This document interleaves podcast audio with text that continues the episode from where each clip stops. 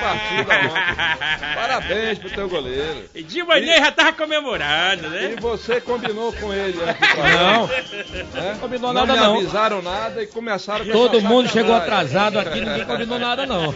Parabéns, parabéns. Boa! Um abraço à parabéns. nação flamenguista. É, meu irmão, ganharam uma. Boa noite, meu amigo Armando Barbosa. Boa noite, meu querido Iel Levi, meu jornalista preferido. Boa noite, Bazinho, Tamo junto, maestro. tamo junto. Tem falado com o Torresmo? Não conheço. Tá correndo, tá correndo. Meu querido Cabucão Abdias. Boa noite, meu compadrezão. Um satisfamento. Satisfação. Começar mais essa semana com Uma essa ótima- alegria total aqui É do verdade. Pode é. Mais. Uma ótima semana para todos nós, você da tela, meus amigos da audiência. Boa noite. Estou na área com a minha espingarda incendiária. É Ah, isso aí. E onde é que o pessoal pode conferir essa sua alegria incontida hoje, Abdias? Beleza, meu compadrezão? Primeiramente, boa noite. Um grande abraço a essa galera que curte o programa Pode Mais de segunda a sexta-feira, aqui na Record News Manaus, canal 27.1, TV aberta, no canal fechado na NET, no canal 78, em todas as mídias sociais do Grupo Diário de Comunicação. O programa Pode Mais é das 18 às 19h30. Você curte também na Record News Manaus no YouTube e no Facebook, no blog do Iel Levi, no YouTube e no Facebook. E depois que encerra o programa, fica guardadinho lá no Facebook do nosso é, simplesmente o homem da espingarda incendiária, Ormando Barbosa. Um, dois e três radialistas, não é não? Orlando Barbosa, radialista. Aê, garoto! Rapaz, o Ah, Cássio moleque. entrou aqui no estúdio, Iel, Ah. com a bandeira da mangueira. e também a galera que curte o Instagram, falando em Cássio. Um grande abraço nosso amigo Cássio, mais uma semana que se inicia. E ele comanda lá o Instagram do Pode Mais. Você entra lá, ei, compartilha, divulga. Lá você tem tudo o que acontece aqui, ao vivo e nos bastidores, hein? Arroba Pode Mais Amazonas, tem os links ao vivo e, claro, para você acompanhar depois, claro, na sua residência, em qualquer lugar, no seu carro você curte também em duas plataformas digitais, que são elas Deezer e Flamengo, go, go, go, Spotify. Por que esse Flamengo aí no meio? É, foi minha parte ali. Deezer e Spotify. Logo depois que esse programa terminar, ele também vai ficar hospedado no portal de maior audiência do nosso estado, o D24AM, ali na aba Pode Mais. Você vai lá, acessa e vai ter acesso a esse programa. Hoje, pessoal, nós vamos falar de algumas coisas muito interessantes. Por exemplo, você sabia que foi um juiz aqui do Amazonas que primeiro autorizou a mudança do nome e do, e do gênero no registro social de pessoas eh, que se reconhecem em outros gêneros que não apenas aqueles tradicionais, muito antes do Supremo Tribunal Federal fazer isso, autorizar esse tipo de procedimento, um juiz aqui do Amazonas já tinha feito isso. Você sabia também que esse juiz criou o projeto de registro civil e cidadania, a justiça ao alcance de todos, que promoveu o acesso de milhares de amazonenses residentes às margens dos rios, lagos e paranás do Amazonas ao estado formal de direito, conferindo-lhes a existência jurídica, ou seja, deu cidadania a milhares de amazonenses que não tinham sequer o registro de nascimento. Você sabia também que aqui nós temos esse juiz que foi é, vencedor do Prêmio Nacional de Direitos Humanos, conferido pela Presidência da República, ainda ali em 2008, e que também criou o projeto Audiências Concentradas para qualificar a responsabilização dos adolescentes em conflito com a lei, ajudando a acabar com a superlotação nos centros socioeducativos, que é onde, para onde vão aqueles adolescentes apreendidos em situação de irregularidades. Né? Pois é, esse juiz está aqui com a gente hoje e nós vamos conversar com ele sobre estes assuntos pertinentes à sua atuação no judiciário, mas também vamos conversar com ele sobre samba e sobre futebol. Samba, carnaval e futebol. Ele também gosta muito É. de samba e gosta muito de futebol. E para apresentá-lo, como sempre, Vamos lá. já foi desafiado aqui no início do programa para saber se vai tratar o doutor como trata todo mundo. Vai, Abdias. Então vambora, minha gente, nesse exato momento eu digo assim, ladies and gentlemen, Ui. senhoras e senhores, a partir de agora, a giripoca pia, o galo canta, o macaco assobia. Quem vai apresentar o nosso convidado é seu compadre Abdias, daquele jeitão, do caboclo do interior, diretamente de Parintins, eu digo assim, sapo da boca grande, osga do rabo tocó, aranha caranguejeira, guerguela de um bodó, rezo na tua cabeça que vai vencer todas essas fases, porque nós vamos receber simplesmente o excelentíssimo juiz, doutor Luiz Cláudio Chaves! Tivete. Rapaz, Se assustou, doutor? Se assustou? Mas eu vou te contar, nunca recebi uma apresentação assim. Olha, meu muito obrigado. tamo junto, meu compadre, seja bem-vindo. Doutor Luiz Cláudio é, também é filho, eu não citei na apresentação, é filho do grande Maneca, né, que por muitos anos comandou o futebol do Nacional, do São Raimundo, um grande dirigente, foi deputado, presidente da Assembleia Legislativa. E se estiver assistindo a gente, um grande abraço. A minha primeira camisa do Fluminense eu ganhei dele. Olha aí. Quando eu era repórter lá da crítica e uma vez lá na Assembleia, cobrindo a Assembleia, né, eu, eu nunca tinha usado a camisa do meu time. Nunca tinha comprado uma camisa do meu time. E ele percebeu isso e um dia, sabendo que eu era tricolor, me presenteou com uma camisa. E a gente não esquece esse gesto de carinho. Obrigado ao, ao professor Maneca por essa deferência há muito tempo. Faz E- tempo E isso. ele era pra estar aqui com o, o filhão lá. Foi É. convidado, mas tá dodói. A gente entende. Eu quero mandar um abraço muito forte ao nosso querido Maneca. E dizer, o Iel e ao telespectador, que ele também é um dos fundadores da banda do Boulevard. Né? Aham. Ah, aliás, Banda do Bolevar será um dos nossos temas aqui, Também, mas eu- isso aí é com você que vai conduzir aí, com o doutor Luiz Cláudio. Doutor, o senhor hoje está ali respondendo pela vara de execução de medidas socioeducativas da comarca de Manaus. E já foi nessa condição que o senhor conseguiu reduzir para índices abaixo eh, de 6% a reentrada de adolescentes no meio fechado?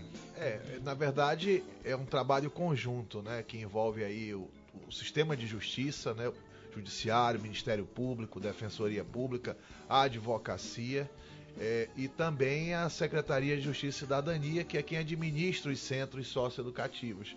E aquelas medidas de meio aberto é com, com as prefeituras. No caso nosso aqui, com a Prefeitura de Manaus. Mas então, quando nós assumimos aqui a vara de execução de medidas, a situação era a seguinte: o índice de ocupação dos centros socioeducativos, do principal deles, o Dagmar Feitosa, estava em 150%. Ou seja, nós tínhamos vaga para 65 adolescentes, havia 93 internados. O- a internação masculina de 12 a 15 anos, 36 vagas, nós tínhamos 35 adolescentes, então próximo dos 100%. A internação feminina nunca foi problema e a semi-liberdade era assim, um caos, ninguém tinha controle de nada. Então, diante dessa situação, digo, precisava elaborar uma estratégia, né, para avaliar, porque você sabe que é, é, a socioeducação é incompatível com a superlotação. Onde há superlotação, não tem socioeducação. Os centros socioeducativos viram mini presídios. E aí passam a ter comandantes, facções criminosas, dominar aquilo lá. Então, assim, é, é, é inviável. Então, tinha que analisar a situação desses processos e ver quem é que podia progredir de medida, mudar da medida de meio fechado para cumprir uma medida em meio aberto. E aí nós começamos. O ECA diz que isso tem que ser feito a cada seis meses. E nós fazíamos a cada dois meses, reavaliando todos os processos e tal. Ao final aí de, sei lá, oito, nove meses, nós já não tínhamos mais superlotação e foi quando foi no que nós miramos. Mas nós acertamos em muitas outras coisas sem saber. Aí nós começamos a perceber que com a redução da, da, da lotação, com, com as equipes trabalham. Porque uma coisa, veja, é você entrevistar aqui uma pessoa durante uma hora. Se você vier entrevistar 10, o nível da entrevista vai cair, evidentemente. Então, na sua mesma coisa no centro socioeducativo. Uma coisa é uma equipe técnica lidar com 4, 5 adolescentes. Outra é lidar com 20, com 25, entendeu? Então é evidente que não dá. Então o que, que aconteceu? Nós começamos a observar que nós passamos a qualificar o cumprimento da medida, melhorar o cumprimento da medida socioeducativa. Com isso, passou a reduzir o índice de reincidência e o índice de reentrada, de forma que hoje um adolescente que cumpre uma medida no centro socioeducativo da Guimar Feitosa, que era um problema, que havia... Há quantos anos você não lê aqui uma notícia de uma rebelião, né? Sim, No centro sim, socioeducativo.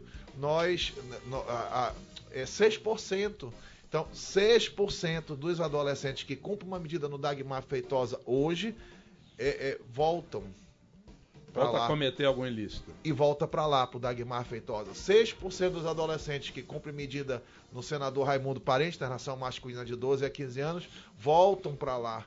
Então quer dizer, quer dizer que 94% não volta. Então isso é um número muito significativo. Tem até uma situação engraçada. Numa dessas inspeções do CNJ, né? Nós estávamos há seis, sete meses na vara lá, e o CNJ vem aqui, disse, manda me chamar na presidência do tribunal. Digo, meu Deus, será se eu vou responder algum procedimento aí? CNJ já viu, né? Aí fui lá, rapaz, passei assim uns três minutos para entender que eles estavam achando assim uma coisa positiva, para explicar o que era, expliquei do que se tratava e tal. E aí depois vieram aqui para fazer, para ver o projeto em andamento e tal. E aí, para minha surpresa, eu recebo um telefonema, olha, nós vamos difundir esse projeto no Brasil inteiro. E aí eu fui a Brasília, falei lá para os outros juízes, dos outros tribunais, e aí o CNJ fez as cartilhas e começou a difundir a prática. E mais recentemente, agora, coisa de dois meses atrás, estive no Tribunal de Justiça de Minas Gerais, que é o segundo maior do país, só atrás de São Paulo, em tamanho. E eles reuniram lá que só eu cuido das execuções, das medidas de meio fechados. O único juiz para o estado inteiro. Lá em Minas são 21 juízes. O TJ de Minas Gerais reuniu os 21 juízes e disse: Olha, tá aqui. Eu disse: Olha, nossa metodologia, contei a origem do projeto e tal. e Disse assim: Nós vamos fazer aqui também. Então foi uma coisa muito significativa, porque assim, é um dos grandes tribunais do país, iniciando essa prática, né? E o CNJ vem espalhando, né? Espalhando hoje já em várias cidades do Brasil, em várias capitais. E é uma grande satisfação nossa fazer parte aí desse processo aí. Só para explicar para você que está na nossa audiência e para quem não sabe, CNJ é Conselho Nacional de Justiça. É o órgão criado no país justamente para fiscalizar a atuação do judiciário.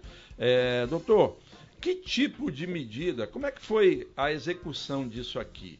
Para você conseguir é, baixar, acabar com a superlotação nos centros socioeducativos, foi sendo avaliado que é, o potencial do crime cometido e a partir daí o senhor diversificou as penas, foi isso? Não, é assim, é, foi a mesma pergunta que o CNJ fez quando chegou. Disse, O que é que você fez para reduzir a superlota? Porque você não. É muito fácil, é só soltar todo mundo, entendeu? Sem critério, pronto, resolve também. Só que aí não adianta que eles vão voltar.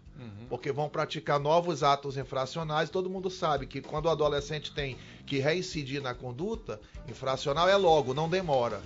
Então, não adianta. Aí ele disse, o que, que você fez? Eu disse, olha, aí comecei a falar, nós começamos a, tiramos as audiências daqui de dentro do fórum e levamos as audiências para dentro dos centros socioeducativos. Dentro dos centros socioeducativos, traz a família para participar. E aí foi curioso, no primeiro dia das audiências e tal, a gente marcou uma semana inteira de audiência. Aí as pessoas, os outros pais, as famílias dos demais, dos outros dias, estavam tudo lá no primeiro dia, porque estavam preocupados assim, porque juiz, promotor, defensor público dentro do centro era rebelião, só podia ser rebelião. E aí eu disse, não, rapaz, traz esses pais para cá, entra, que eu vou explicar o projeto para eles. E aí nós reunimos, e dali para frente introduzimos essa prática também. E hoje o projeto começa assim, recebendo as famílias, o dia da audiência, recebe as famílias, junto com os adolescentes ali, dentro de uma sala de aula. É, e todos juntos ali. E aí eu explico o que vai se dar naquele dia, como vão ser as audiências, qual a, a dinâmica das audiências e tal. E quando eles entram para a sala lá, aí, aí não, é, não, não é muito diferente do fórum, né? É uma audiência normal, como nós estamos aqui e tal. Agora tem aquele olho no olho, como nós estamos fazendo aqui. Porque, assim, é- é um- tem muito assim, é, é fundamental isso aí, para você observar as reações do adolescente e tal. Basicamente, você não pode focar só, claro que é importante olhar para o ato infracional, é evidente. Mas você não pode olhar só para o ato infracional. Olha para o ato infracional, mas olha também para o adolescente como ele está se desenvolvendo no cumprimento da medida. Por exemplo, está fazendo os cursos que são ofertados, porque a medida. Qual é a diferença da medida socioeducativa para a pena? É o foco na finalidade pedagógica. 80% eu diria que de uma medida socioeducativa é visando a ressocialização do adolescente, o redirecionamento do adolescente. Então, é, e e 20% tem uma carga realmente retributiva. Fez, tem que pagar e tal, perde a liberdade, claro. É, ma- mas veja, então veja só, então por isso que é tão importante olhar como o adolescente está se comportando no cumprimento da medida. Está fazendo os cursos que são ofertados pela secretaria lá, e aí está estudando, porque a SEDUC tem, dá aula dentro dos centros socioeducativos. Assistem aula, entendeu? Tá linkado com a família, tá arrumando confusão lá dentro com os outros. Então, quando ele não está fazendo nada disso, na verdade, então, ele está pronto para evoluir, já que a medida privativa de liberdade é exceção, sempre é exceção em relação aos adultos e é exceção em relação aos adolescentes com muito maior razão, porque o adolescente é uma pessoa em formação, então ele tem uma facilidade maior de se redirecionar. É preciso também oferecer as condições e cobrar, e cobrar, né? É, é- é o que a gente chama assim de responsabilizar o adolescente com qualidade e, e é preciso para que isso aconteça evitar a superlotação. Olha aqui, o Gilmar da Cidade Nova diz que dá parabéns pela, por ter convidado, pelo programa ter convidado o doutor Luiz Cláudio hoje. Grande entrevista. Aqui o Sebastião Pereira do Lírio do Vale disse que tem até troféu para a vitória eh, do Flamengo ontem contra o Fluminense, porque para eles foi uma Copa do Mundo. Aí ele diz, pena que vai ser só essa, ele diz aqui. é, confiante, confiante, confiante. Boa noite, parabenizo o ilustre convidado por seus feitos na área jurídica, que eu não conhecia. E graças ao melhor programa do estado do Amazonas, estou tomando ciência dos trabalhos do doutor Luiz Cláudio, diz o Geraldo, do, Brande- do- do bairro Grande Vitória. Uma dúvida minha, eu, eu cheguei até a cursar um ano de direito, mas depois abandonei. Me arrependo até hoje. mas enfim, não, não, não cheguei a estudar. O adolescente, digamos, 16 anos, cometeu um homicídio, que é um crime grave. Cometeu, cometeu um homicídio, vai para o centro socioeducativo. Quando ele completa 18, a pena automaticamente é imposta a ele? Como é que funciona Não, isso? é assim, se ele praticou o ato infracional com 17 anos, 29 dias e 23 horas e 59 minutos é como adolescente. Então ele pode, a- o tempo máximo de internação é 3 anos, então ele pode cumprir eventualmente até os 21 anos a medida socioeducativa. Então o fato de completar 18 anos e nada altera o cumprimento da medida. Se for o caso de determinar uma manutenção, de ter que continuar no meio fechado no cumprimento da medida, ou mesmo substituir a medida por uma prestação de serviço à comunidade, que é uma medida de meio aberto, o adolescente, ou aí no caso já o jovem, continua cumprindo aquela medida. O tempo máximo é que é de 3 anos. Entendi. Doutor, tem um debate hoje, o senhor acompanha, todos nós acompanhamos, um debate grande no país sobre encarceramento. Né? Tem uma corrente que defende claramente que o encarceramento deva aumentar de qualquer jeito e, e tem que botar o pessoal na cadeia e não interessa se tem cadeia boa, se não tem. Tem gente até que defende a pena de morte, etc. Enfim. E tem uma outra corrente que acha, assim como o senhor acabou de falar sobre as medidas socioeducativas, que eh, o encarceramento precisa ter critério. Né? O senhor está em qual corrente? Ah, não, eu acho que não pode, não po- do jeito tudo que faz para o socioeducativo se aplica aos maiores, né, de idade. Então, eu acho que a superlotação, ela é também no sistema prisional, ela é o maior problema do sistema prisional, a superlotação, entendeu? Então, é, mesmo assim, é, eu acho que veja, com, com tudo que tem de mazela no sistema prisional, seja nas pesquisas mais pessimistas, é, pelo menos 30% não voltam mais a. Você imagina se, se tivesse condições do preso cumprir com dignidade né, a sua pena e tal. Então, esse índice ia ser bem menor. Então, existem pesquisas olha, a reincidência no Brasil é 60%, a reincidência é 70%. É tirar uma média, dá uns 65%. Quer dizer que 30%, apesar de tudo, de todas as mazelas, 30, 35% das pessoas condenadas à pena privativa de liberdade no Brasil, elas não voltam a praticar crimes, né? É, as pessoas se recuperam muito porque querem, muito com o apoio das igrejas que vão lá, enfim, e também com uma parcela do Estado.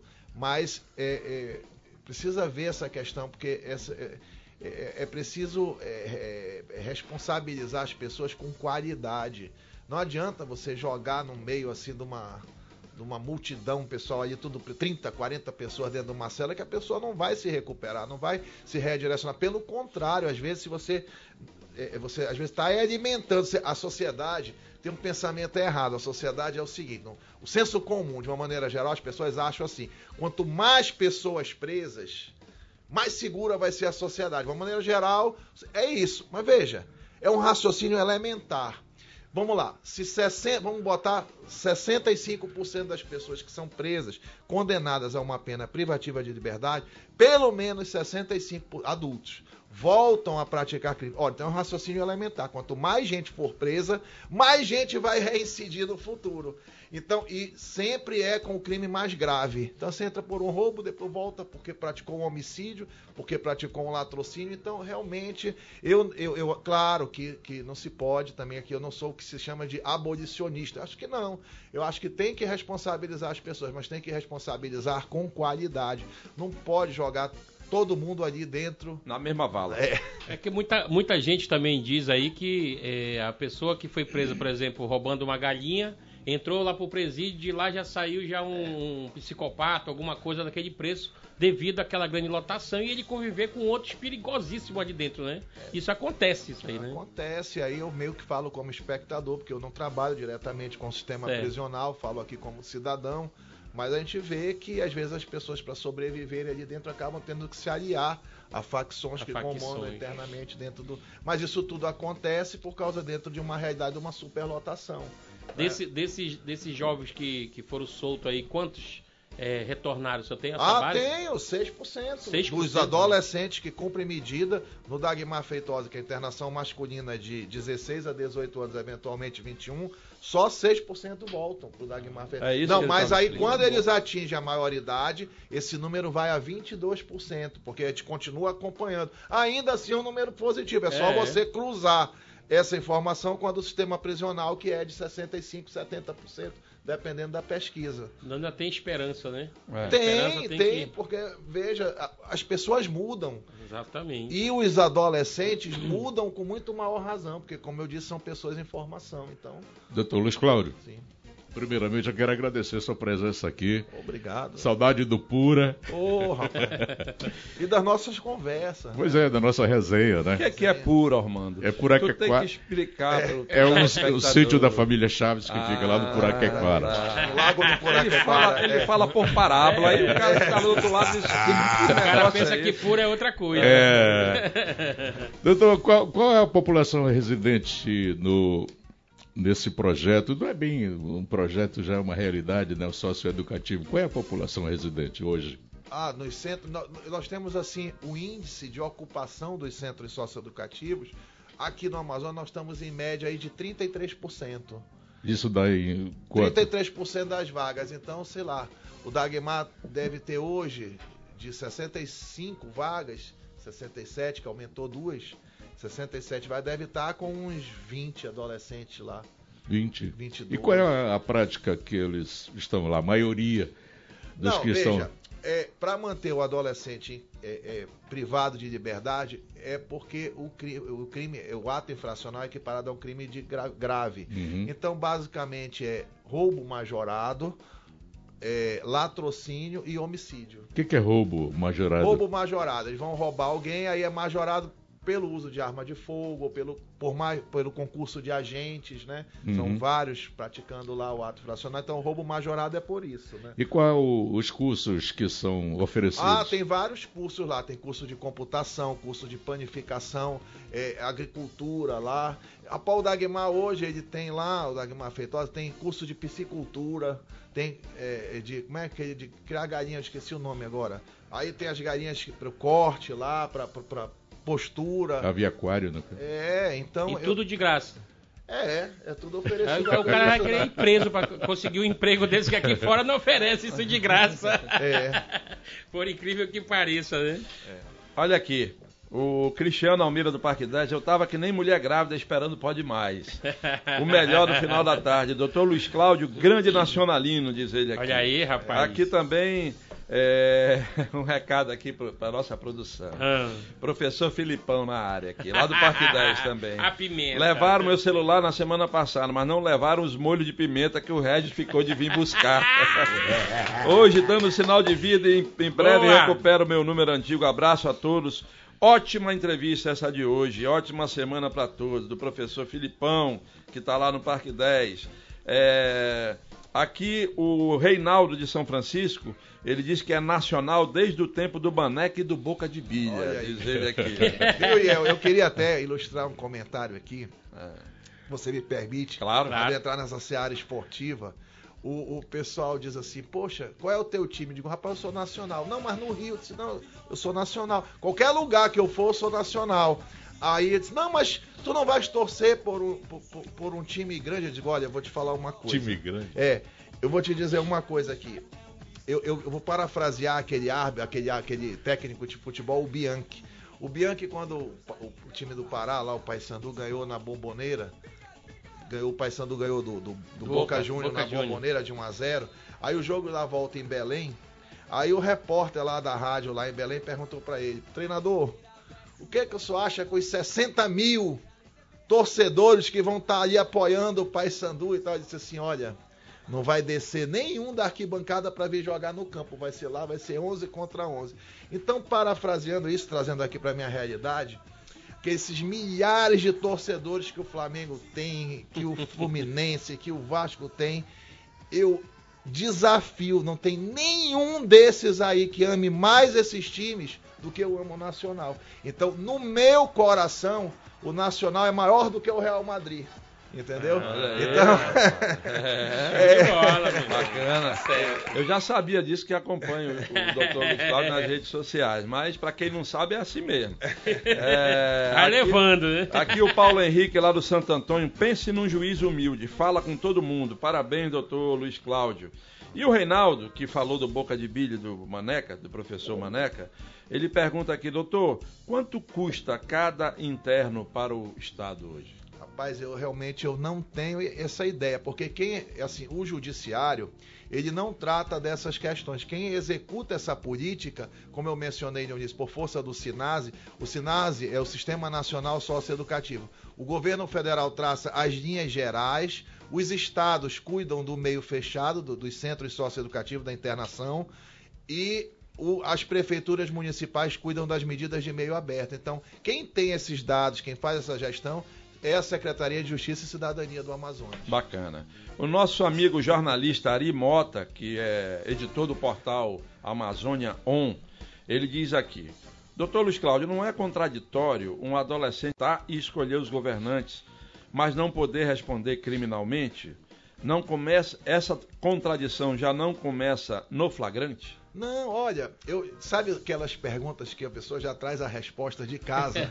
Porque sempre me fazem essa pergunta. Obrigado pela oportunidade aí. Como é o nome? Ari, Ari Mota. Ari, viu, Ari? Muito obrigado. É o seguinte, veja, mesmo no Código Eleitoral, porque o adolescente pode votar para presidente, mas não pode dirigir. Ah, porque o adolescente vota para presidente, mas não pode ser responsabilizado igual o adulto. Veja, mesmo no Código Eleitoral, o Código Eleitoral trata e a Constituição tratam o adolescente de maneira diferenciada, tanto que o voto é facultativo. Ninguém é obrigado a votar.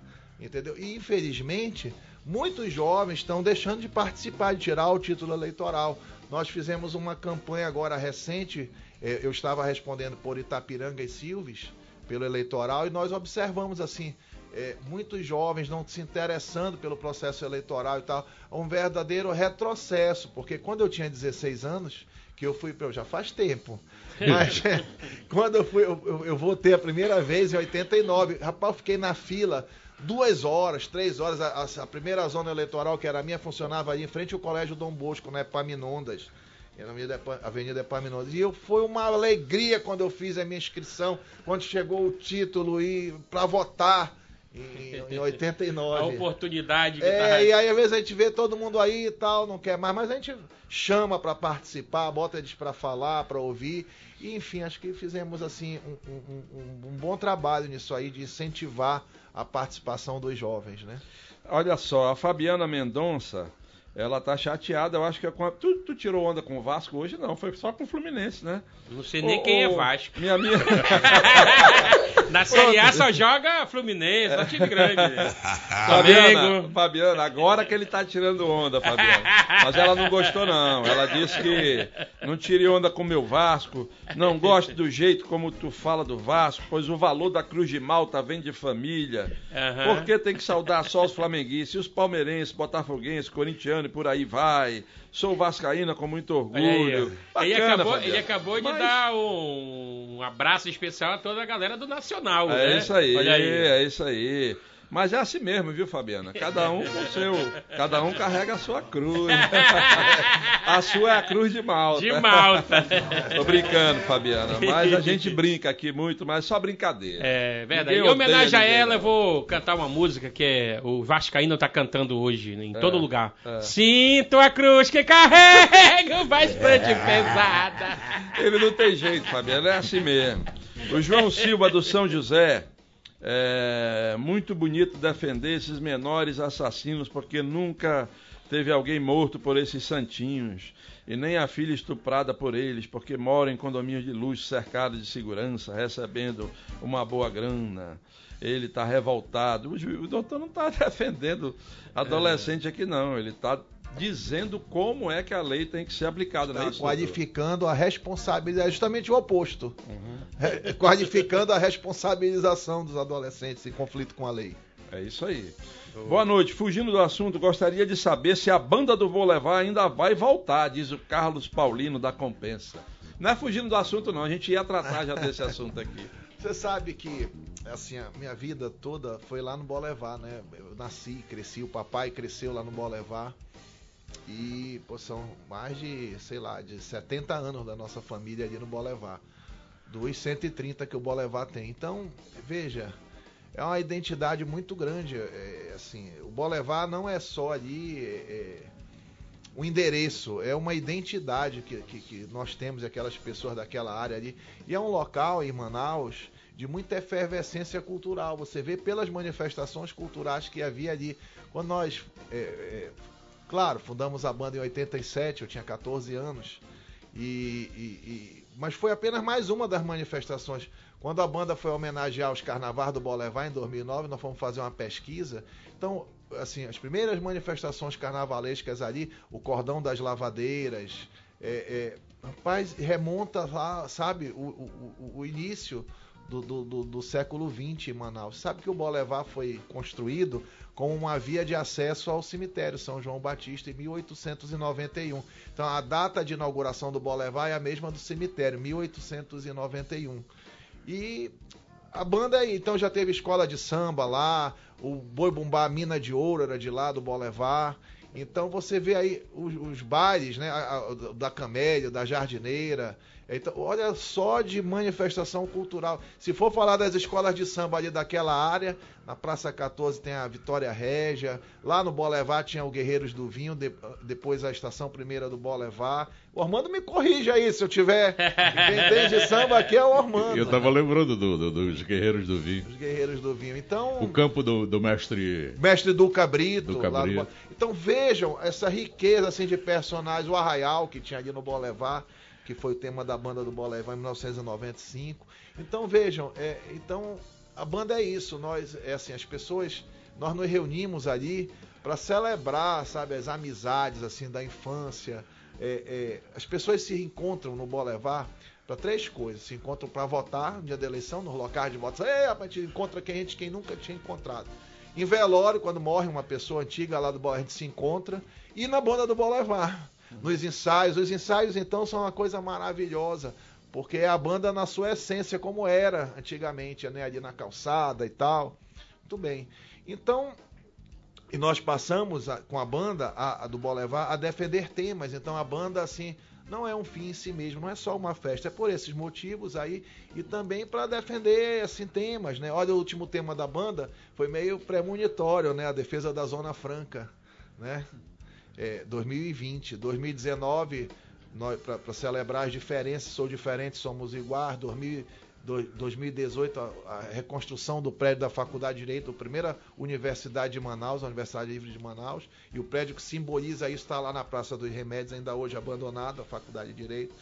É, 2017, os 30 anos da banda do Bolevar, 2016 as Olimpíadas, por aí você vê assim o compromisso da banda assim com a cidade de Manaus e tal. E como é que isso vai acabar? Não acaba porque é a nossa essência, né? Vai Nós passando, né? não, nós é, Passando de pai pra filho, É. de amigo pra amigo e vai e, embora. E esse ano a gente até com a não participação da banda também fizemos disso uma causa, porque nós vai ter, não vai ter a banda e tal. Eu tomei a liberdade de ir lá na FVS no fim do ano passado para falar com a doutora Tatiana, que é a diretora lá, presidente e tal, para saber, e aí, a gente faz, não faz? Ela disse, ela chamou os técnicos lá, os infectologistas, dois rapazes lá, novos, até falo rapaz porque são novos. E aí eles me deram, mostraram o quadro e como fizeram na Europa, como tava e tal. Eu disse, olha, vou lhe falar. um-" Aí eu mostrei para ela, ficou apavorada quando ela viu a imagem da banda, que é cento e tantas mil pessoas ali. Aí eu vi que não dava, eu disse, olha, fique tranquila, que a partir de hoje nós vamos fazer um, um movimento aqui para que não tenha o carnaval. Porque eu acho que a- a- o, a- o carnaval de rua, pelo menos, porque o carnaval de rua é uma aglomeração por natureza. Então, Ali é um sambódromo e meio, né? Cento e É, dez o, no pessoas. Bolevar, no local que fica ali do viaduto, o Bolevar com a Constantino Neri, até o HUGV, dos dois lados dá 600 metros. Uns 40 de largura, quatro pessoas por metro quadrado, dá umas 90 mil pessoas, É. assim. Só que tem o público que chega, que sai que, e que circulando, então dá mais de 100 mil pessoas. Então não, não dava. Aí nós pass... aí então substituímos o tema e que ia ser o tema falando de retomada, de esperança e tal. E já que não era, que veio a Ômicron, né? Então nós fizemos um tema para incentivar a vacinação, para as pessoas se vacinarem, o samba, gravamos tudo. E suspendemos a banda no dia 2 de dezembro. A decisão do governo, da prefeitura, veio muito depois, só em janeiro. E as pessoas perguntavam, mas e se o governo liberar e a prefeitura? Nós não vamos mesmo assim. A decisão está tomada. Então a banda é isso, é, é assim, a responsabilidade social, é, é identidade, é um compromisso com essa terra que a gente ama. Doutor é Luiz Cláudio, é. Me diga uma coisa, é, esse movimento que inclusive está tendo ensaio, teve ensaio sábado, sábado ou domingo ontem? Sábado, Sábado. sábado. Esse movimento do boi levar, ele, ele vai entrar na agenda anual da banda do Bolevar ou é só para cobrir o carnaval que não teve? A ideia é dar uma contribuição para a cidade que entre no calendário da cidade. O que nós queremos aqui é resgatar o boi de rua em Manaus. E, e- e- e popularizar, assim, com toda humildade, mas eu acho que os eventos de boi aqui em Manaus estão assim muito restritos, assim, muito fechados e tal. O que a gente quer é fazer o boi aberto, democrático a todos. Como é que vai funcionar? Ah, nós vamos entremear, nós vamos fazer assim, é, é, assim, abre com uma banda de boi, aí vem o forró. Aí depois entra o boi, o bo- boi levar, se apresenta, depois vai o corre-campo. Quando entrar o corre-campo, aí nós vamos chamar o Mina de Ouro, que nós já mandamos fazer o Mina de Ouro, refazer em Parintins, o boi que foi fundado no Bolevar em 1922, que foi até 1971 em que eu cresci ouvindo histórias. Vai ser um grande arraial. Vai um grande arraial, exatamente. Aí, aí vai terminar com samba, com a bateria da banda do Bolevar. Que não Já pode tem. Samba de fora, enredo, né? é. Já tem dias Dia determinados? 19, 19 de junho. 19 de junho.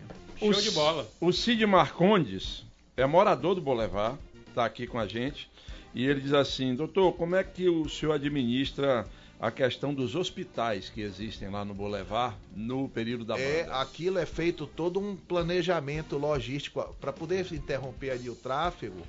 É, é- é feito um, um croqui do evento e o IMU faz todo, o Instituto Municipal de Mobilidade Urbana, ele faz todo assim um planejamento ali.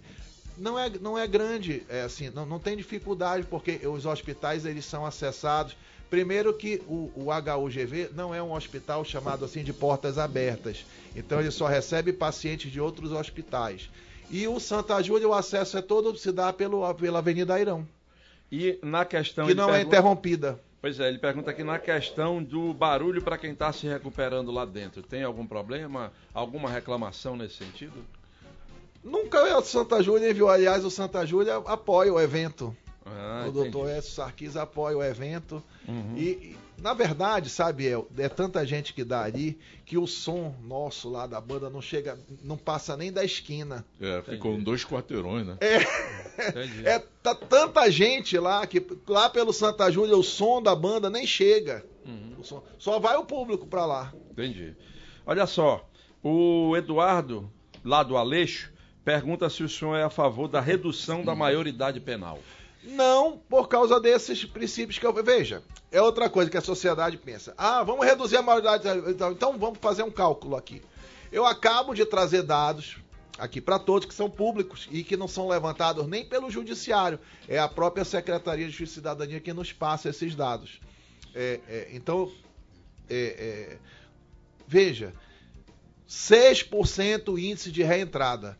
Quando acompanha durante 5 anos, eles ainda entram no sistema penal, porque ah, comete crime quando depois que completa 18 anos, dá 22%. Como é que você vai tirar as pessoas de um sistema que, num- na pior das hipóteses, 22% reincide e vai jogar para um sistema que a reincidência é de 70% no caso do sistema prisional? Então, esses dados, ele- eles fulminam o argumento, que no fundo é uma, é, é- é uma demanda legítima da sociedade. O que a sociedade quer é segurança, quer se sentir. E no nosso papel de técnico, aqui a gente tem que dizer: olha, se você quer com isso segurança, você não vai ter, porque você vai tirar do sistema socioeducativo que recupera muito mais e vai jogar para um outro sistema, que é o sistema prisional, que recupera muito menos, três vezes menos. Então. O Mirandinha do Alvorada está dizendo aqui que o que ele não consegue digerir é que mesmo com o trabalho da justiça e tal, a corrupção atrapalha muito a melhora do sistema, diz ele aqui. É, ele diz que a criminalidade começa na adolescência e tal, que o sistema político não ajuda, está registrado o seu protesto. Olha, aí, mas é, é ótima essa daí, sabe? Porque que me, permite- me dá um gancho para eu falar uma coisa. Por isso que as prefeituras têm que investir no cumprimento das medidas de meio aberto. São aqueles atos infracionais equiparados aos crimes mais leves. Que, por exemplo, se um adulto não vai preso por esse crime, o adolescente também não pode ir por, pelo ato infracional equivalente àquele crime. Então, mas veja, se nós responsabilizarmos o adolescente. Porque as pessoas pensam no Brasil ah, que, que não acontece nada com quem pratica um ato infracional que tem menos de 18 anos. Então elas esquecem que a responsabilização criminal no Brasil não é a partir dos 18 anos. A responsabilização criminal é a partir dos 12. A partir dos 12 anos, dependendo da natureza e da gravidade do ato infracional, um adolescente pode ficar privado de liberdade, pode ser preso com 12 anos, só que ele vai responder perante uma justiça especializada, chamada Justiça da Infância e Juventude. Mas responde, não fica impune, entendeu? E agora, o importante é responsabilizar o adolescente, que às vezes, assim, eh, não é só aqui em Manaus, não é em todo lugar, assim, o meio, o Brasil é tudo ao contrário.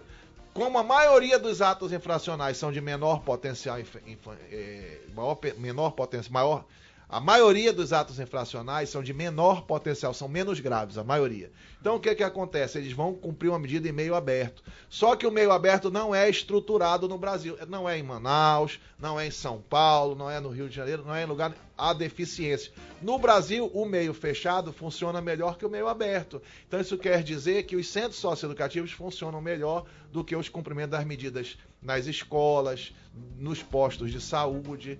Então o que, que ocorre?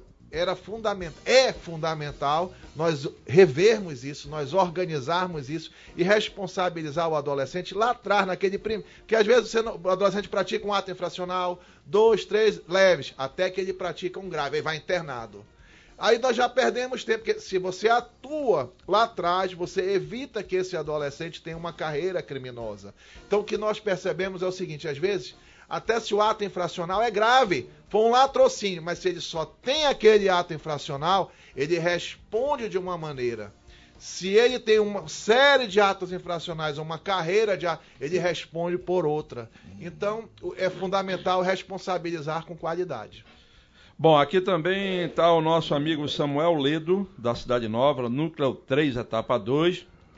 Parabéns pela escolha do entrevistado para o programa top no fim de tarde. Quero enviar meu abraço fraterno para o meu professor de matemática, Manuel do Carmo Chaves, no curso de Economia da Universidade Federal do Amazonas, a antiga UA, na época que ele estudou lá, né? Sim. Mais uma vez, parabéns a todos e sucesso sempre ao juiz Dr. Luiz Cláudio Chaves pelo projeto empreendedor de recuperação de jovens no centro da Guimar Feitosa que eu acompanho. Diz o Samuel Ledo lá da Cidade Nova. A Fabiana voltou aqui, amiguinhos. ela vem bala. Ela tá disse, com dor. Ela disse que pesado é teu chifre. Ai! Já tá leve que nós fizemos foi berrante na sexta-feira.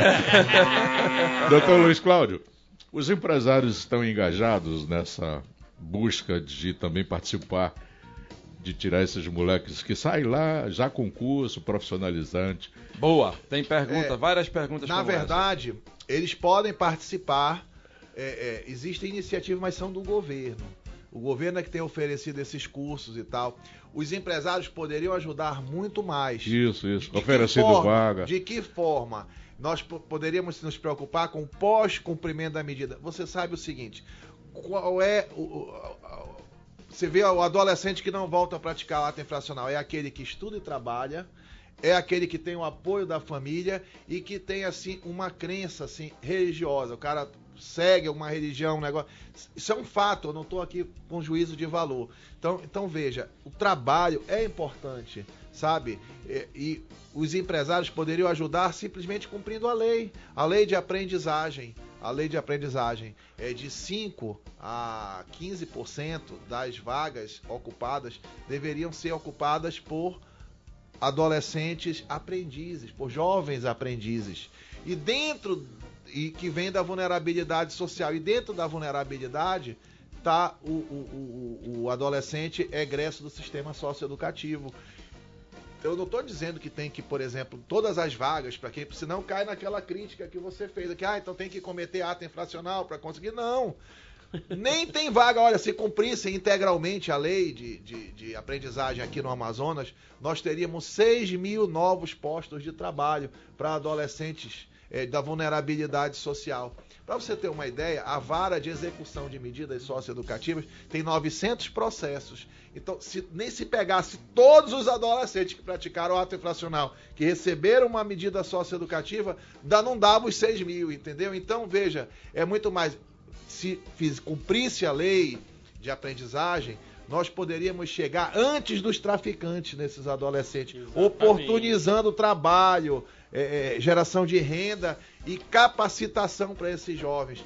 E vocês sabem quem são os principais clientes? Por exemplo, as empresas conservadoras e as empresas de segurança privada, os principais clientes delas são o governo e a prefeitura. Bastava exigir, o governo e a prefeitura exigir, só vai trabalhar para mim quem tiver cumprindo a lei de aprendizagem. Tem que trazer a certidão que está em dia com a lei aqui da Superintendência Regional do Trabalho. Já é esses órgãos que como pronto, já ia criar umas Era duas meio mil caminho, vagas. né? Já criava umas duas mil vagas, entendeu? Para distribuir para esses. Ah, ah, porque o garoto tá no sinal de trânsito, tá? Pois é. Esse garoto é da vulnerabilidade social. Ele, ele poderia estar com emprego e renda, né? Ganhando meio salário mínimo e recebendo um curso de capacitação. Que não acontece, né? Não, não acontece. Mas a gente insiste e eu já tive várias conversas aí, tanto com a Secretaria de Justiça e Cidadania do governo, quanto com a SEMASC, e eles estão, sabe, formatando isso. Eu, eu acho que vai dar certo.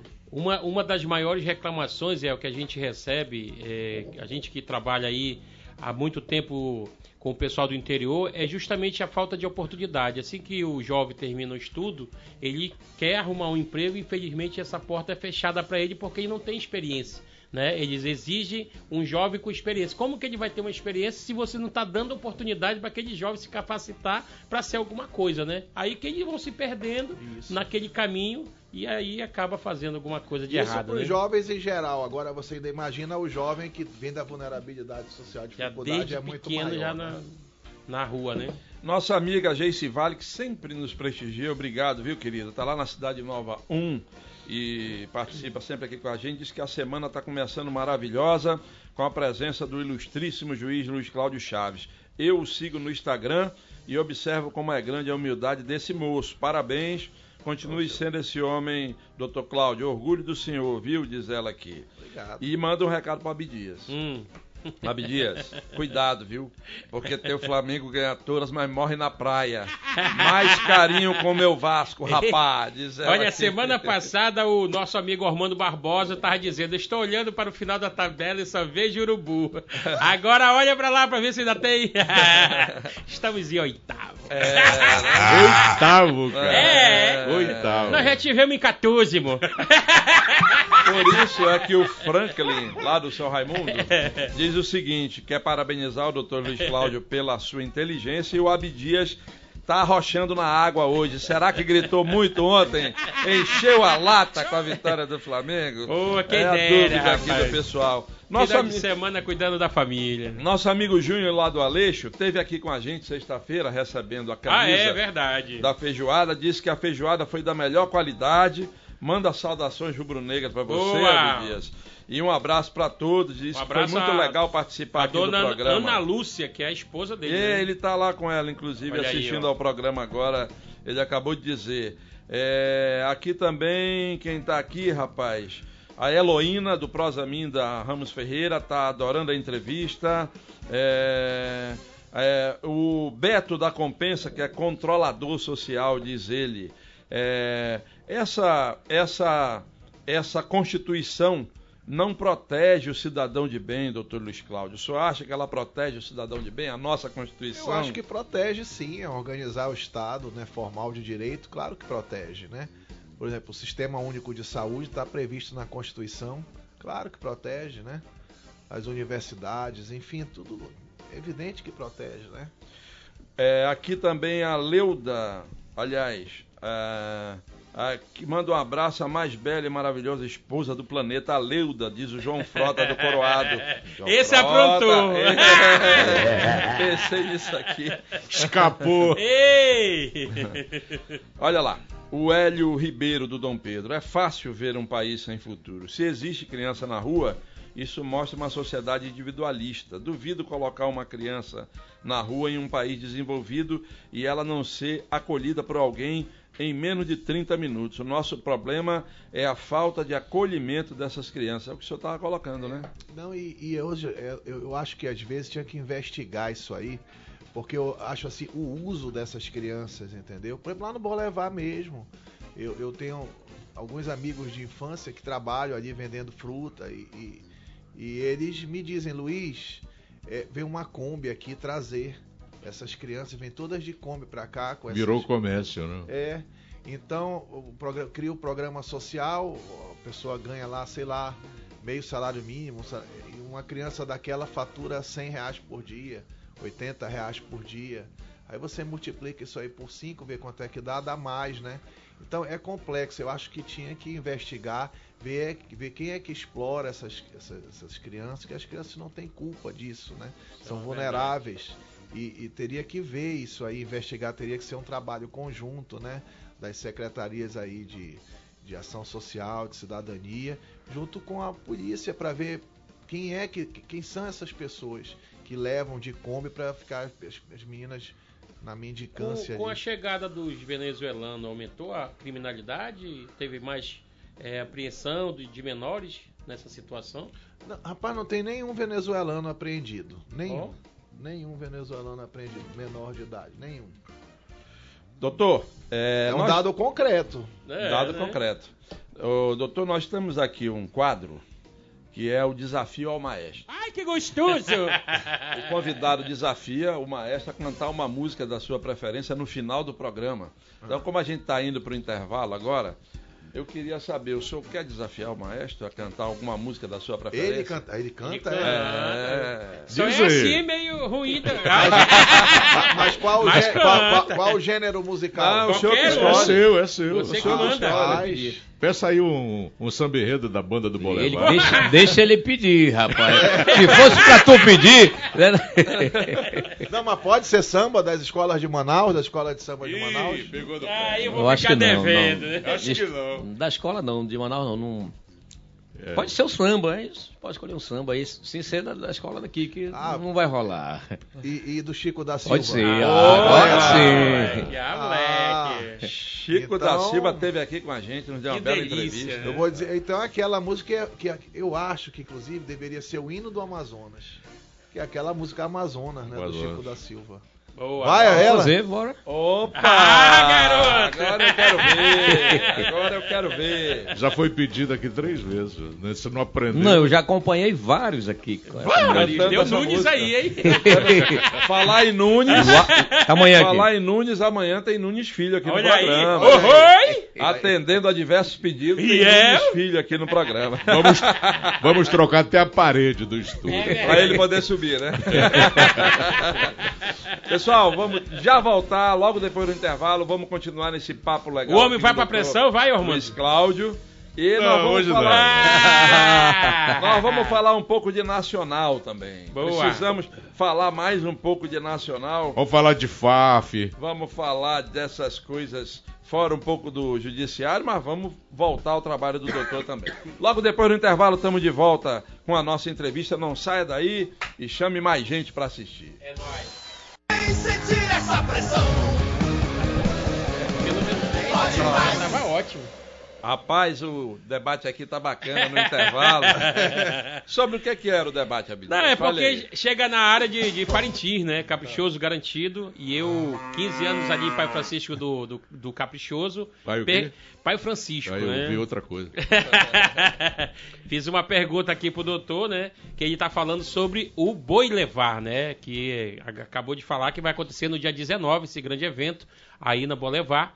E, claro, criaram o Boi Levar. E a cor que a gente que ficou curioso, né? Porque o caprichoso é azul, o garantido é vermelho. E o Boi Levar, que cor é? O boi é todo azul, mas é em homenagem. Não tem nada com garantido e caprichoso. É em homenagem ao nacional, porque o inspirador de tudo, o professor Maneca, é nacionalino. Então, ah, então é uma homenagem. ao- é. ao Agora deixa eu te Maneca. falar uma coisa assim. Hum. Não sei se. Bom, é um depoimento, é rápido. Pode. Claro. Eu, quando fui a, só fui a Parintins ver boi uma vez, já fui dezenas de vezes, mas pro boi só uma vez. Em 84 não tinha nem bombódromo ainda. É, e eu, claro, quando cheguei lá, tinha o, o caprichoso, o azul. De imediato já o papai já comprou tudo lá, me deu, eu me vesti todo de caprichoso. Eu adorava a liberdade, ali andava de bicicleta durante o dia na cidade inteira, ia tudo enfeitado. Eu, passava pelas ruas de azul e branco que tinham lá, não sei se ainda é assim. É. Deu Aí- uma pausa aí. é, aí passeava lá e tal. Cara, aí nós fui à noite pro bombódromo. O Caprichoso, foi o ano que o Caprichoso teve aquela toada. Esse ano eu vou erguer Leva minha, minha bandeira. bandeira. Esse ano eu vou erguer minha, Minha bandeira, bandeira, eu vou, tu vais, eu, eu vou, Cara, eu adorei essa. Eu adorei, gostei, tava no Caprichoso e tal. Beleza, vai ganhar. Aí eu fiquei, aí fui pra ver o garantido entrar. Rapaz, quando o garantido entrou, aquela batucada, bum, bum, sei lá. Rapaz, eu vou dizer pra você, eu virei garantido na mesma hora. Apesar de ser nacionalino e tá todo de azul, então eu sou garantido. Eu não entendo Ah. por que, que as pessoas torcem tanto por cor. Eu acho que não tem nada a ver cor. Eu acho que o que importa é você se identificar. Por O exemplo, se fosse assim, eu era obrigado hora, a ser né? caprichoso e, e- e- e gosto, evidente que eu gosto, vou por respeito e tenho muitos amigos e tal. Mas assim, se você torce pra um, você tá vendo a apuração. Aliás, eu quero que o garantido ganhe, sabe? É isso, eu gosto das toadas do garantido, então conheço várias também. E como gosto de algumas do caprichoso, mas se tiver que alguém ganhar, eu gosto do, do garantido. Então, o garantido é vermelho e eu, né? Enfim, E, e falou- você falou em toada. Como, como que vai ser o, o boi levar? Vai ter não, toada? Não, aí o é boi é? levar vem com essa bandeira aí de defender o boi de rua, né? Certo. A, a origem de tudo, eu acho que é o boi de rua. E a gente vem falando aí do, cap, do, do Caprichoso, já vem falando disso, né? Da, da, do da Catirina, do Pai Francisco, do Cacetinho, das coisas que marcaram a infância de todo mundo. Rapaz, Exatamente. eu tinha um medo dessas da Catirina, rapaz. Eu saía correndo atrás da Você gente. tá do lado de um aí. Ainda bem que a? Catirina era o Petro Red. Eu acho. Eu acho que essa garotada hoje tem que se vincular mais a essas coisas, porque olha, eu vejo meu filho de 10 anos sabe tudo daqueles desenhos japoneses, um negócio do outro lado do mundo e não conhece a Catirina, O o, Pai Pai Francisco, Francisco, o Gazumbá, Gazumbá. entendeu? A dança do cacetinho. Então eu acho importante isso para formação da identidade cultural das pessoas, entendeu? É verdade. Doutor Luiz Cláudio. âncora. Ei, El, Yel, yel, yel. no samba da banda do Bolevar, você sempre tem um apresentador, que eu sei quem é. E agora pro boi levar, você tem um baita de um cara pra apresentar o evento. Olha aí, rapaz. Pode- baita pode de um cara pra O apresentar o problema é evento. que o Frank, mocidade, É, é. já comprou a passagem dele e vem, vai tirou os Ah, dias de férias. Quando ele viu, a gente. Che- chegamos tarde, Chegamos-. Não deu certo o deu Até, eu vou falar o pra lobby. vocês, o Frank é fundador da banda do Bolevar. E, e a gente era moleque ali. Bom, como eu nunca aprendi. Olha, eu Ele nunca. tá morando em São Paulo ainda? Moro em São Paulo. Aí eu não sei tocar nenhum instrumento musical, nenhum, nem, nem a marcação do surdo eu erro aquilo, eu não, não consigo. Aí o cara vê primeira, segunda, eu não entendo nada disso, entendeu? É o inimigo Então, do som, né? É, eu não entendo, é. Não sei cantar, não toco o cavaco, nada. Então, restou pra mim ajudar a organizar. É o que Boa. eu sei É, fazer. cada, cada um na sua. É, entendeu? Aí, mas o Frank, quando viu, assim, a notícia no Facebook, ele disse, já comprei minha passagem, já tô aí. Olha show aqui. de bola, show de O, bola. o outro que participa sempre aí com você, mas hoje está aqui também, é o. André Cordeiro lá da Chapada. Ele está dizendo que o programa tá demais, ele tá ligado lá na Chapada. Eu quero é uma camisa para ir pro boi levar, diz ele aqui. Olha aí. Já estão o- sabendo que o boi é azul, né? É, aqui tá o Nacionalino Nato, que tá, é lá de Humaitá. Parabéns pelo excelente nível dos entrevistados. Sou de Humaitá e o Dr. Luiz Cláudio sempre terá nosso respeito e admiração pelo grande profissional que é e pelo grande projeto social que desenvolve em prol da nossa juventude. Diz ele Aliás, lá em Humaitá foi onde nasceu o projeto Registro Civil e Cidadania, a Justiça ao Alcance de Todos, é, é, que nós saímos do fórum, passávamos 21 dias atendendo as comunidades ribeirinhas de Humaitá. Íamos até o limite com Manicoré, é, no, no lago do, do, do Marmelo, e aí víamos subindo, né? Auxiliadora, aí depois e- e todo esse beiradão entrando nos lagos também, Lago do Acará, Lago do Antônio. Então, foi onde nós começamos a fazer esse trabalho. E foi em 1999. E eu acho assim que foi muito importante, porque depois o tribunal, o tribunal criou uma política para atender as populações ribeirinhas. Imagina, você de um lado tem a Constituição que diz que a cidadania é fundamento da República Federativa do Brasil, a diminuição das, das desigualdades regionais também, é, é, que, que diz que, é que todos têm direito, é, o mesmo direito, que é o princípio da igualdade está lá na Constituição Federal. Isso de um lado. E de outro, a realidade, a pessoas sem o registro civil, que é um documento básico que confere existência às pessoas. Então nós íamos para lá para materializar o estado formal de direito para atender essas pessoas. E começou tudo em Humaitá. Nós ficamos lá sete anos, uma terra maravilhosa, minha primeira comarca. Depois eu passei sete anos em Manacapuru, foram 14 no interior.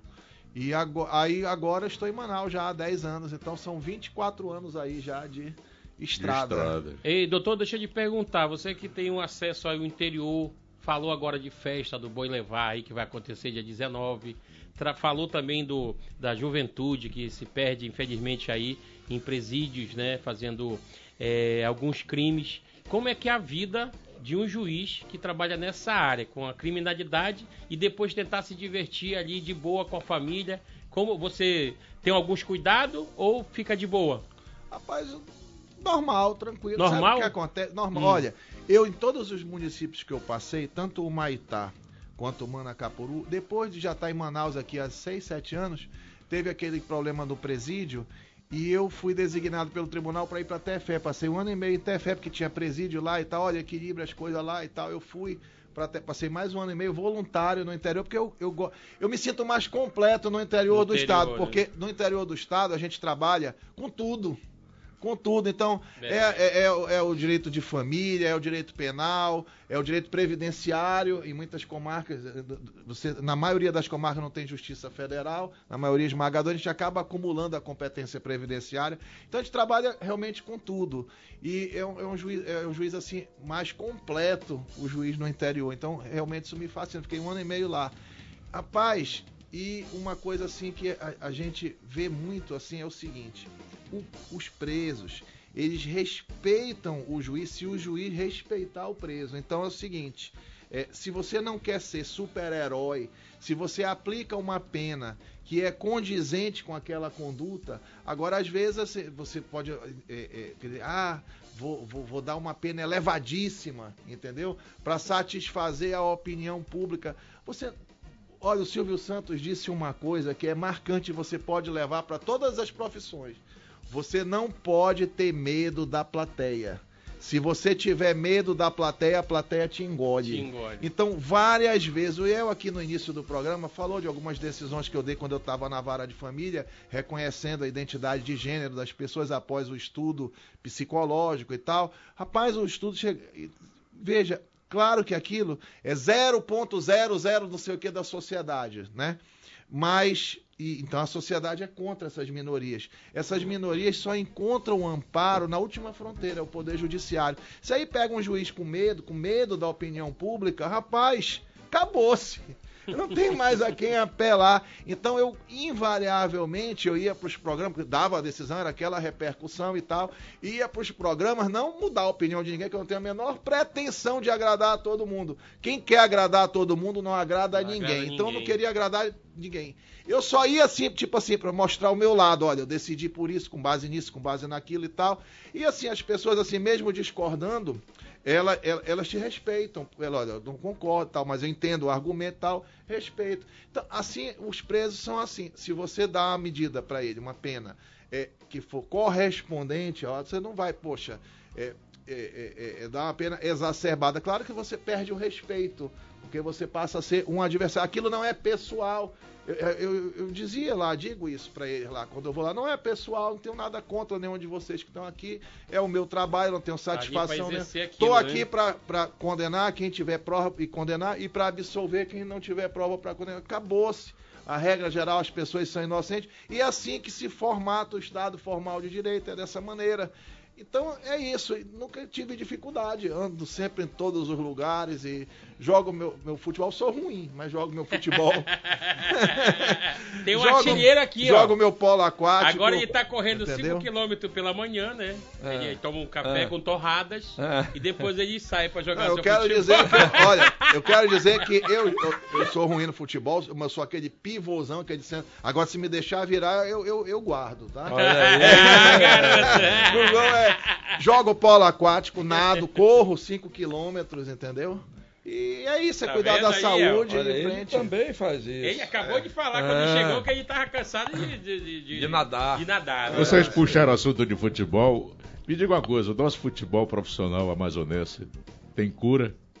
Eu acho que tem, rapaz. Olha, o nosso futebol aqui é muito mais viável do que o do interior de São Paulo, por exemplo, que tem o dinheiro, mas não tem o público. Aqui, quando os times vão bem, a gente lota a arena. Verdade. Vocês se lembram que o São Caetano estava disputando a, fi- eh, a Libertadores, jogava para 5, 6 mil pessoas?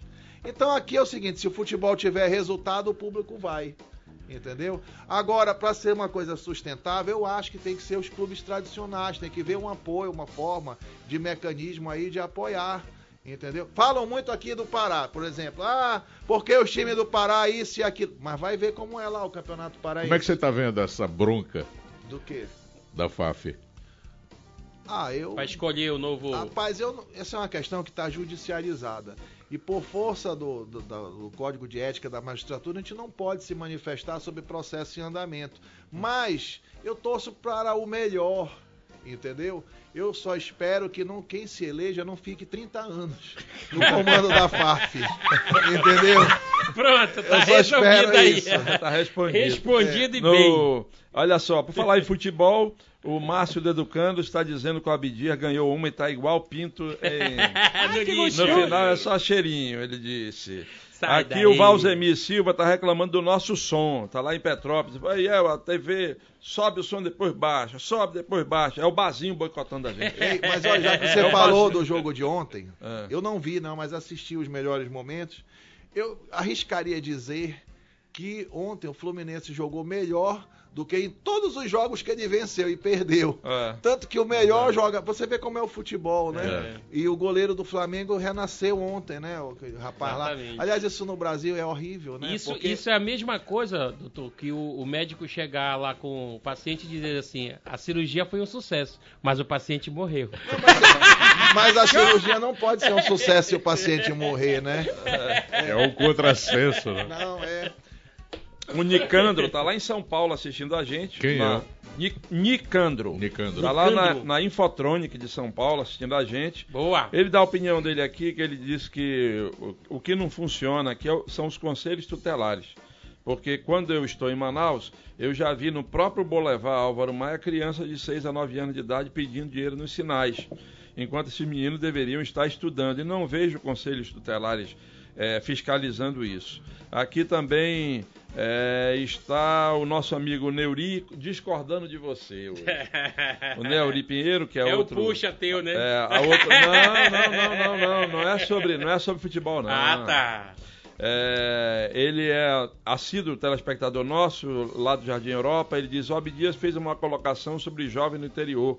Falta de oportunidade. Eu sou do interior, na minha opinião, é falta de atitude. Hoje tenho Dos 42 jovens, anos. Tenho duas faculdades, cinco MBAs, sei falar seis idiomas e sou e tenho boas relações. Acho que é falta de atitude de alguns. É meu jeito de ver o mundo, diz ele aqui. É, oportunidade Discorda. ele teve, Opor- né? É, é a, a opinião dele, né? E, boa noite, parabéns pela entrevista com o Dr. Luiz Cláudio. Admiro muito a pessoa dele, o Adelson do Dom Pedro. É, o Valzeni pergunta aqui: é, o senhor acha que as leis não são muito brandas no país? Olha, mas as leis penais. Sim, sim, sim. Ele está se referindo a- É, eu- aos bandidos, eu, segundo eu ele. acho que não. Veja, eu acho que não. Eu acho que as coisas têm que funcionar. O problema é que você não tem é, a estrutura para fazer. A ideia das leis é positiva, por exemplo. é, é, o sujeito recebe uma pena tal, aí ele vai progredindo no cumprimento da pena, aí à medida que ele vai, ele muda de regime, passa do regime fechado para o semi-aberto, entendeu? Isso vai- é feito de forma gradativa agora. O problema é que isso é, é assim, é o texto da lei, você vai ver a realidade. Aí tem 10 mil presos no lugar que cabe 6, realmente. Não tem Complicado, condição, é esse que é o problema. É Eu- igual quando discutiam na nossa época, antes, puxa vida, eu vou re- revelar minha idade, mas quando se discutia pré-muro de Berlim, se discutia é, é, é, o, so- o- o comunismo utópico, o socialismo utópico com o capitalismo real. É, não tem condição isso aí. Eu, eu às vezes fico imaginando lá em casa, quando vai a 33 o, o termômetro em Manaus, como é que não fica lá dentro uma. Como é que chama? É, é um- A A cela. cela. uma cela que foi construída para 10 pessoas e tem 40 lá dentro, naquele calor. Aí eu fico imaginando, porra, o, o cara cometeu um crime, foi lá e está sofrendo naquele calor, naquele calor miserável. Aí ele é solto, pratica e já passou pelaquela aquele, Humilhação ali. aquele tratamento, aquele não tem nem lugar para o cara dormir deitado, né? Tem que dormir em pé. Veja, Aí o cara vai, comete crime e volta para É, eu poderia resumir isso aí numa frase. verdade. Não existe solução simples para problema complexo. Não existe. Os problemas complexos e demandam por soluções complexas, né? Não é fácil é, você resolver assim de uma hora para outra essas situações. É. né? Eu, eu entendo que o, o, o cara já passou tudo, aquele sufoco todo. Ele sai para trabalhar alguma coisa, ele já viu como é que é lá dentro. Porra, o cara diz assim, não, eu não vou voltar para essa merda mais não. E, e você ainda vê, Ormando, aí olha aqui, eu, eu tenho que falar isso aí, você veja bem. As pessoas ainda dizem assim, vamos reduzir a maioridade. Vai vai botar onde? É, é, Os adolescentes. Não tem Isso é condição, pelo amor de Deus. Olha, o casal Val e Nandi está nos assistindo lá no Nova Cidade. Manda um abraço aqui para o doutor Luiz Cláudio e pergunta para o senhor o seguinte: o senhor defende que o Nacional se transforme numa SAF também? Rapaz, Sociedade Anônima, Anônima do Futebol. aí tá, tem pessoal? duas coisas. Primeiro, tem, tem quem queira, entendeu? E segundo, tem que ver se isto é favorável ao interesse assim do clube, né? É, eu me lembro quando o, o- Rio Negro passou por aquele processo, o pessoal comemorando. É uma coisa curiosa isso. Rapaz, estavam comprando a sede do Rio Negro por 500 mil dólares, 600 mil dólares ali no, no- e as pessoas achando aquilo bom, entendeu? É. E não tinha garantia nenhuma que iam fazer, deixar de fazer. Então a SAF, é- é- e não era nem SAF, era assim, não- não não estava vinculado uma coisa a outra, com performance, com nada. Fizeram uma festona lá. Não, realmente. ainda bem que reviram isso e tudo e tal, porque o Rio Negro faz parte da história dessa cidade, gente. E, e a gente não, não, não pode, sabe, se se fala em retomada do centro e tal, eu acho que tinha que começar por ali, né, do Rio Negro ali pra frente, ali até chegar no centrão antigo, enfim. E coisas, acho que possíveis, né, de se fazer. E então a SAF aí deriva, depende das condições aí que eu sei, o que eu vejo na imprensa, por exemplo. Falam muito bem lá da SAF do Botafogo, mas essa do Cruzeiro aí, o, Cruzeiro tava meio sem saída, né? Devia uma enormidade e, e não- não tinha saída, e enfim. Eu acho que cada caso é um caso, para resumir. Agora, o que eu queria aqui era fazer uma reflexão. Eu acho que às vezes a imprensa nacional é tão crítica com o futebol, com os dirigentes, com o CBF, e às vezes eu acho assim uma louvação muito grande para essa UEFA, para essas ligas europeias. Ora, rapaz, tudo dinheiro da máfia, né? Máfia russa, máfia, máfia, é, é, não sei do que. Do Catar. Do, não, aí, aí os times de Estado, tem os times do Catar, o time da Arábia Saudita, entendeu? Isso aí é péssimo pro futebol, entendeu? Então, veja, tanto você vê essa questão da máfia, que o russo que era dono lá do Chelsea correu, entregou, não quis mais, com medo de perder o bem com esse negócio da guerra lá com a Ucrânia. Então, veja, é esse dinheiro que mantém aquilo lá irreal.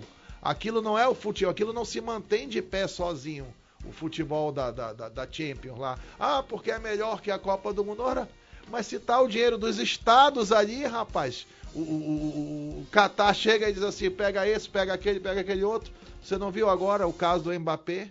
Aí vai ganhar 100 milhões de euros por ano. E a pessoa é uma loucura, rapaz. Isso é inviável. Entendeu? E não se sustenta se for só o futebol, o dinheiro das transmissões, o dinheiro da venda das camisas, entendeu? O direito de imagem não paga isso aí, não paga. Então, são ditaduras que estão mantendo aquilo lá. Aí ninguém critica. Ainda elogiam, Elogia. ainda acham bonito, ainda elogiam. Dizem, olha, tem que fazer como na Europa e tal. Coisa mais desarrazoada, né? É.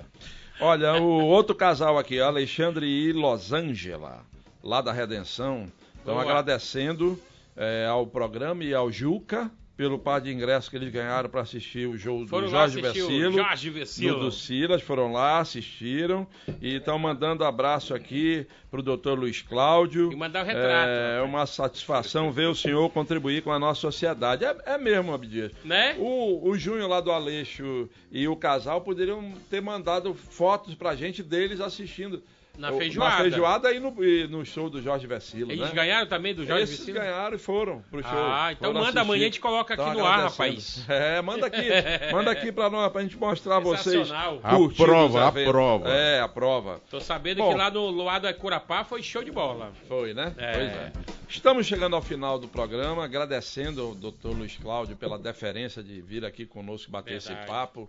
Uma hora e meia passou voando e a gente queria deixar o microfone à sua disposição para as suas considerações finais. Olha, eu quero agradecer esse programa Descontraído, um show, só craque aqui, meu amigo. E a oportunidade de vir aqui para esse diálogo é realmente uma satisfação muito grande. O Ormando eu cresci ouvindo, o Ormando é o homem aqui que uma cultura musical no samba impressionante. E foi quem apresentou o samba para gerações aqui em Manaus, é esse cara aqui, o Armando que está aqui com você. verdade. É a Então, uma lenda viva, né? satisfação imensa é. E você e eu acompanho você muito tempo também. O, o nosso Abdias, Abadias, né? Abdias. Abdias Esse eu conheci agora recente através dos podcasts que eu, que eu assisto. Entendeu? Tamo Mas junto, é muito tamo bacana, junto, tamo muito junto. legal. Obrigado aí Então, eu pela agradeço, vida. viu? Muito Obrigado ao senhor pela presença aqui A com a gente. agradece. Por responder e não fugir de nenhuma pergunta. Exatamente. Vocês viram aí, né? Vocês mandaram aqui, eu fiz. E, E esclareceu, né, meu foi lá e respondeu. Deu, deu uma conta pra Sucesso. Dona Onça vir ao programa, tá fazendo bunda dura. Ah, é um craque. é, É, a gente É, rapaz, você vê, o cara que faz os sambas que fez aqui em Manaus, os melhores sambas das escolas de samba de Manaus, É. você pega o samba da Vitória Régia, é, o samba de concentração da Vitória Régia, é, é, aquele samba da Vitória Régia né, do, do Gafanhoto, aquele lá. É, e, e o samba de concentração. Duas vezes campeão no Rio. Não, eu daí vou chegar lá. Aí tem o samba de concentração da Reino Unido da Liberdade, o samba da Sem Compromisso, são os melhores sambas do carnaval É. aqui. E o cara ainda ganha dois sambas na Sapucaí. Ei, rapaz, o cara ganha um, diz assim, não, foi assim, mas ganha dois. Ô, Simone, Simone, É libera isso. o cara. E rapaz. ele é, e o Paulo Onça é compositor de sete sambas da banda do Bolevar. Nós estivemos juntos no processo de ressurgimento da banda em 2006 e ele ficou com a gente até 2012 fazendo. Aí depois ele começou a concorrer para Grande Rio. Eu disse: ó, nós vamos cobrar é, royalties da Grande Rio aí. Aí cedemos o nosso compositor para Grande Rio.